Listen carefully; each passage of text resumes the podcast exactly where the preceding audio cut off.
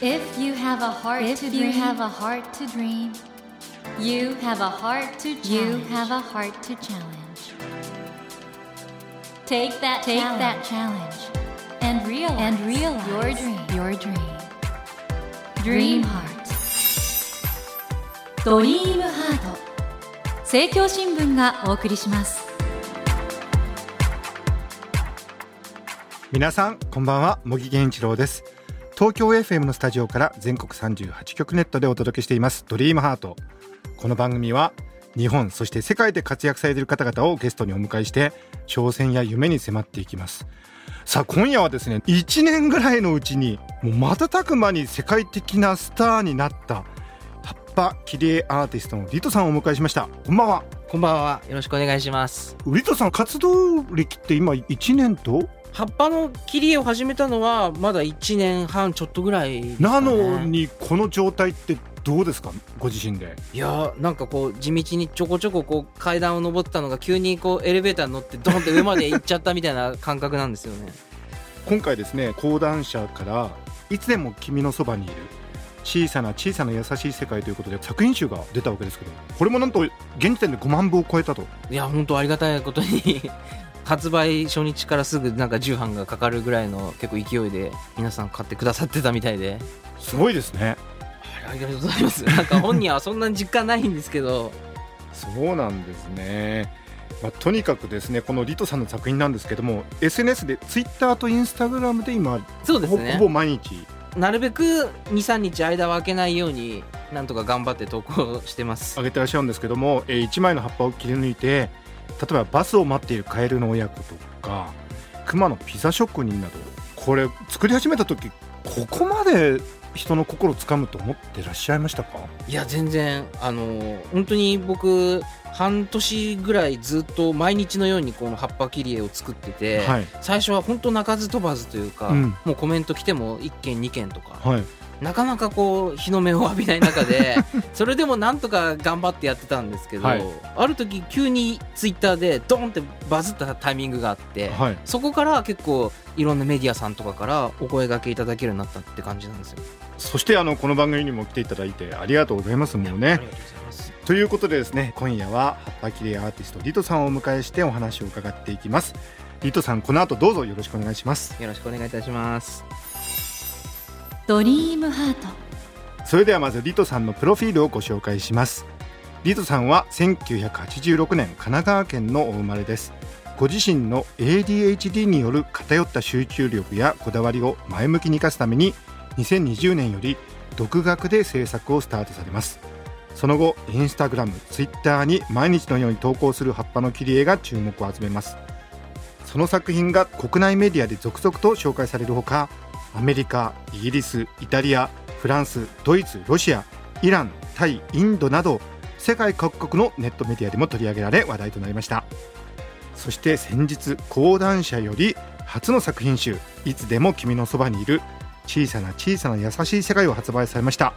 いやこれね実は私の周りにもアーティストがたくさんいるんですけどみんな頑張って頑張ってでもなかなか10年20年やってもダメっていう方がいる中ではい。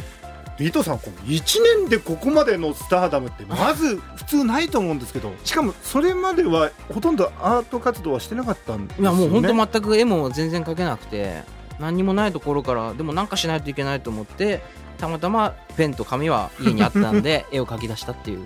それもなんか100円ショップで買ったやつとか使ってるんですか？本当にそうなんですよ。僕お金がなくて あの当時本当失業保険もらいながら家でこうなんとか生活してたんですけどもう本当貯金も2万ぐらいになっちゃってどうしようどうしようってでお金かけられないから100均で全部道具揃えて。そこからのこの赤丸急上昇っていうか一体何が起こったのかっていうのをじっくり伺いたいんですけどその前にこの ADHD 注意欠陥多動性障害と呼ばれるこれいつ診断を受けられたんですか？それはえっ、と2018年なんで本当最近っちゃ最近ですね。でそれまではご自身では仕事しててちょっと変だなと思ったこともあったんですね？それはやっぱり思ってて、うん。僕弟がいるんですけど、はい。弟は結構要領よく何でもそつなくうん。こなせるタイプなんですけど、僕は正反対でもうボンミスばっかり仕事してても指示されて初めてこうはって気づくみたいな、うんうん。もう言われる前に早く動いけみたいなそういう感じで自分はどんくさい人間だなって親からもそういうふうに言われてまして、ねどうして自分はこんなに仕事とかできなくて容量が悪い人間なんだろうっていうのはずっと頭の中でこうモヤモヤはあったんですね。はっきり言っちゃうと世間でいうダメ人間みたいなそうですそうです。いわゆるこの真面目系クズって言われるような人間だったんです僕は。真面目系クズそう。これ学校の時はどうだったんですか？学校の時はそんなにそういうなんだろう挫折感みたいなのもなく、うん。その波長の合う友達と一緒に遊んで、うん。で勉強も僕結構集中するとこうガーってやるタイプなんで、うん。うん一夜漬けで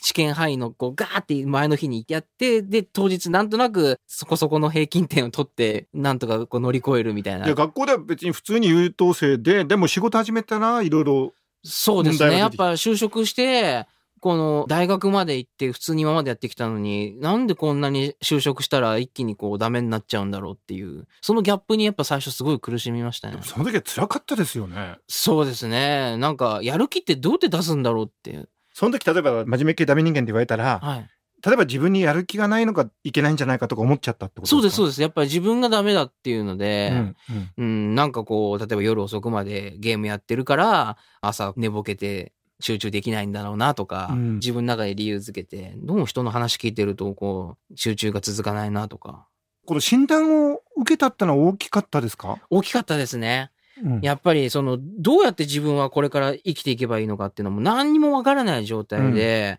で、自分にできることっていうのもわからないうん。中で、どうやって仕事を選んだらいいか、何が自分に合った仕事なのかっていう、世の中に自分に合った仕事なんて何一つないんじゃないかっていうぐらい追い詰められてたんですよね、気持ち的にはでも。ねリスナーの方でそういう似たような経験してる方多いと思うんですよね。そうですね。それでじゃあその専門的に ADHD って診断が下るとじゃあ自分のことが分かったみたいな気持ちになったんですか？そうです、そうです。なんか今まで自分のダメな性格のせいだと思ってたけど、脳が最初から欠陥があるんだったらしょうがないよなって、あなんかそこで一つこう救われたというか、なるほどなるほど。あのこの ADHD ってあの、まあ、いわゆる環境によってその障害として出る場合もあるんですけどあくまでもその脳の個性で、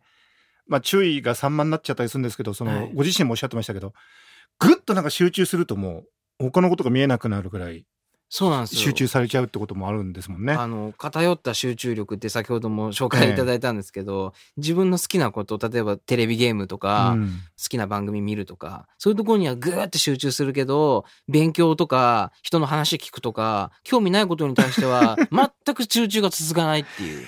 これねあのリスナーの皆さんあの、まあ、ADHD って男性の方がちょっと一般的には多いと言われあてるわけですよね。はいあと大人の方でもおそらく5%とか10%ぐらいはいらっしゃるかもしれないので気をつけていただきたいんですがでこれ ADHD って分かって、まあ、自分はそういう個性持ってるんだって分かって、うん。そこでアーティストをやろうと思ったのはなんでなんですか？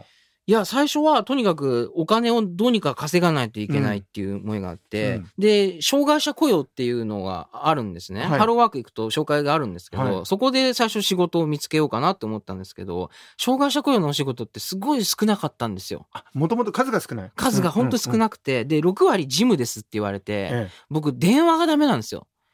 仕事で前の仕事でその電話対応してたんですけど、人の話が集中できないから、うんうん。あの話何だったんだっけっていうのが電話切ると忘れちゃうみたいなのが頻繁にあって、うん。あいつに電話を取らせるなって言われてたぐらいだったんで、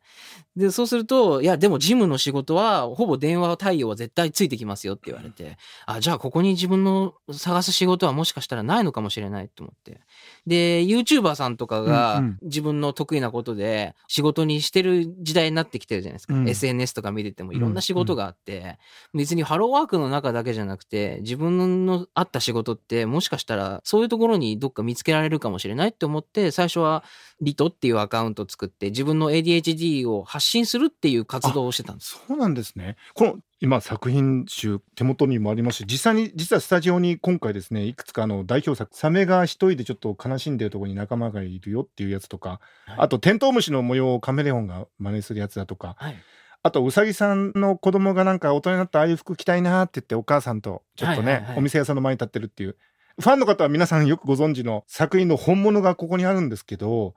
素晴らしいですよね。いや、そうですか。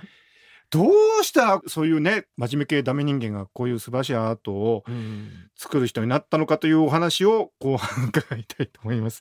リズさん今回の講談社からいつでも君のそばにいるはい。小さな小さな優しい世界のあの作品集が出たわけですけど表紙になってるこのジンベエザメの作品これなんかほんとすごくてブレイクするきっかけになった作品の一つなんですかね？そうですね。この作品が自分のターニングポイントの一つになりましたね。これあのスペインの葉っぱの切れアーティストの作品を見て葉っぱを思いついたっておっしゃってるんですけど、はい。よく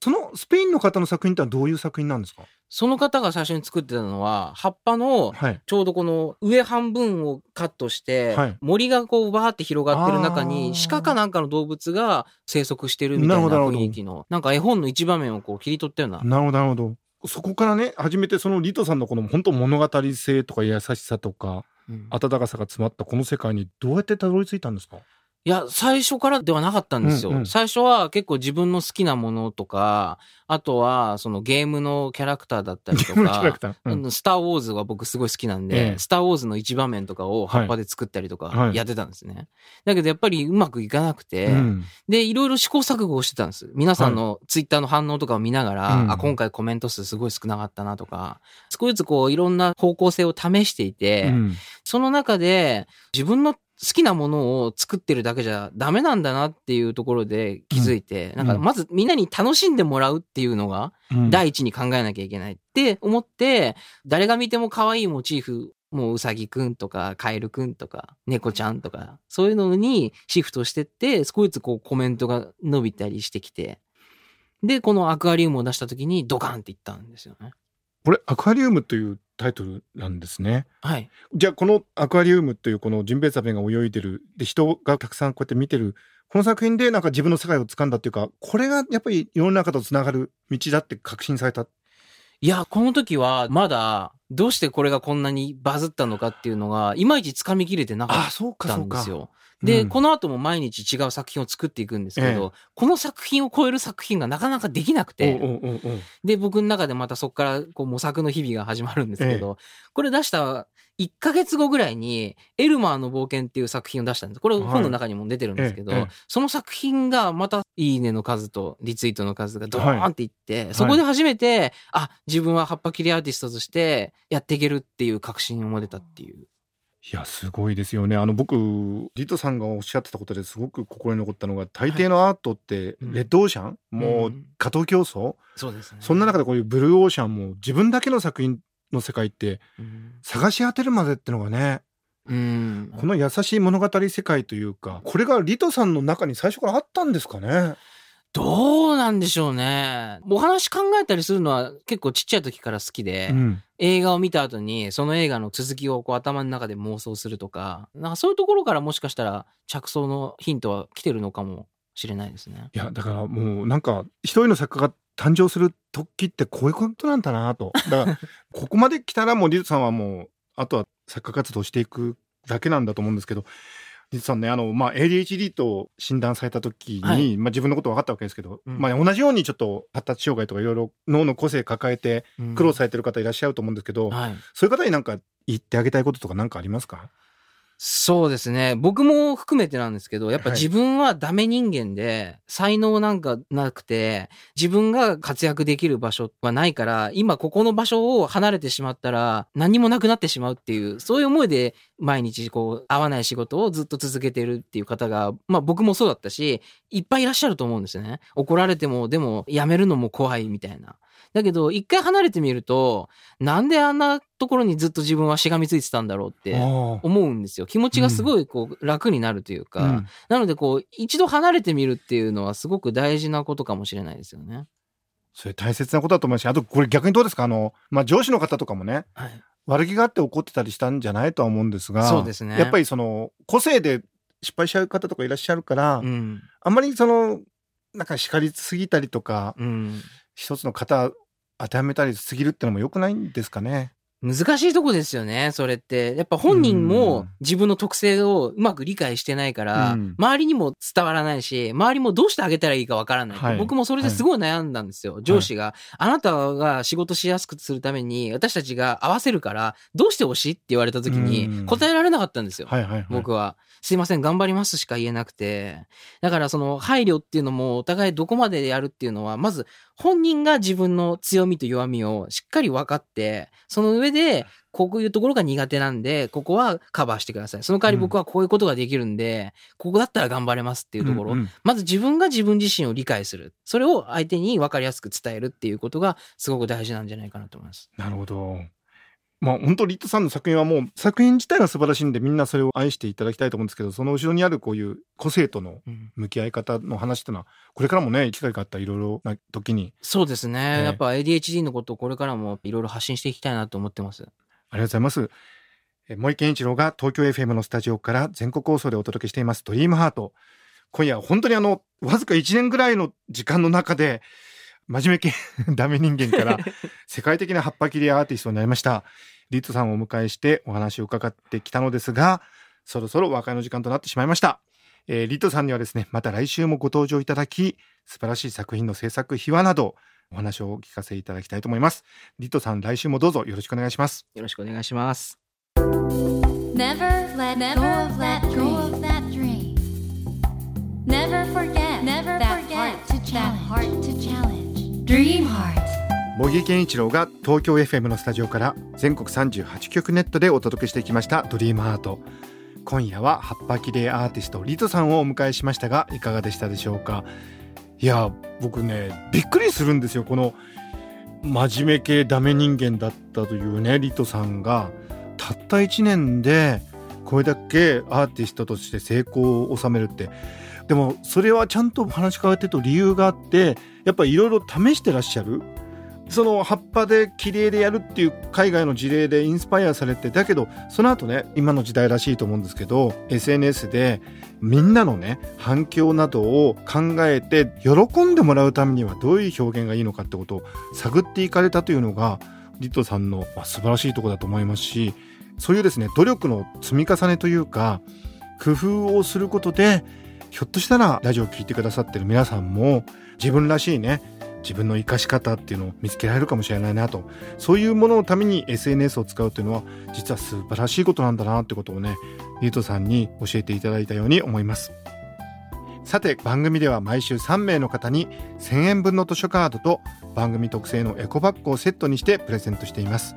私模擬に聞きたいことや相談したいこと番組の感想などお書き添えの上ドリームハートのホームページよりご応募ください。お待ちしています。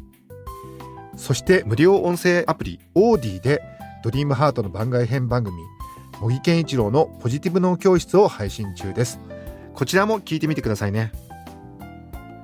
来週も葉っぱ切り絵アーティストのリトさんをお迎えします。どうぞお楽しみに。それではまた土曜の夜10時にお会いしましょう。ドリームハートお相手は茂木健一郎でした。ドリームハート。政教新聞がお送りしました。